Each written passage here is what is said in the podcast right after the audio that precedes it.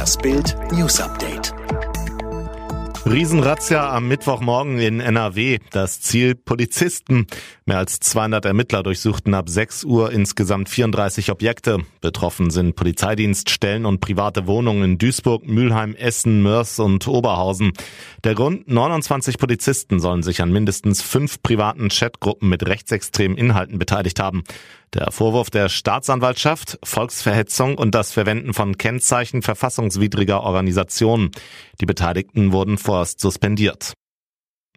Trotz auffälliger Symptome und einem Corona-Test stürzt sich eine junge Amerikanerin ins Nachtleben von Garmisch-Partenkirchen.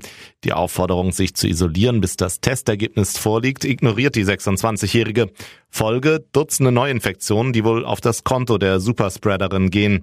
Solche Ausbrüche könnten verhindert werden, sagt Professor Klaus-Dieter Zastrow vom Hygieneinstitut Berlin. Mit Mundspülung mehr erfahren Sie mit Bild Plus. Der Präsident des Bundesamts für Bevölkerungsschutz und Katastrophenhilfe Christoph Unger soll laut einem Bericht des Senders RBB abgelöst werden. Das hat Bundesinnenminister Horst Seehofer beschlossen. Anlass ist offenbar der bundesweite Warntag in der vergangenen Woche. Bei dem Probealarm hatte es technische Probleme gegeben. Auf den Smartphones war der Alarm erst mit einer halben Stunde Verspätung angekommen.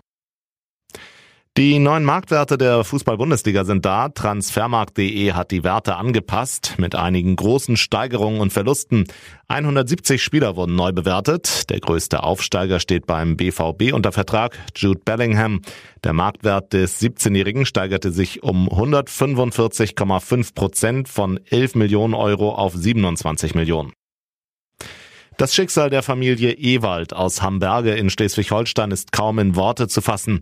Innerhalb kürzester Zeit erkranken zwei Kinder, der Vater und die Mutter an Krebs. Bild hat die Familie ein Jahr lang begleitet. Entstanden ist eine zweiteilige Videodoku, die zeigt, mit welcher Kraft eine Mutter für ihre Familie, aber auch um ihr eigenes Überleben kämpft.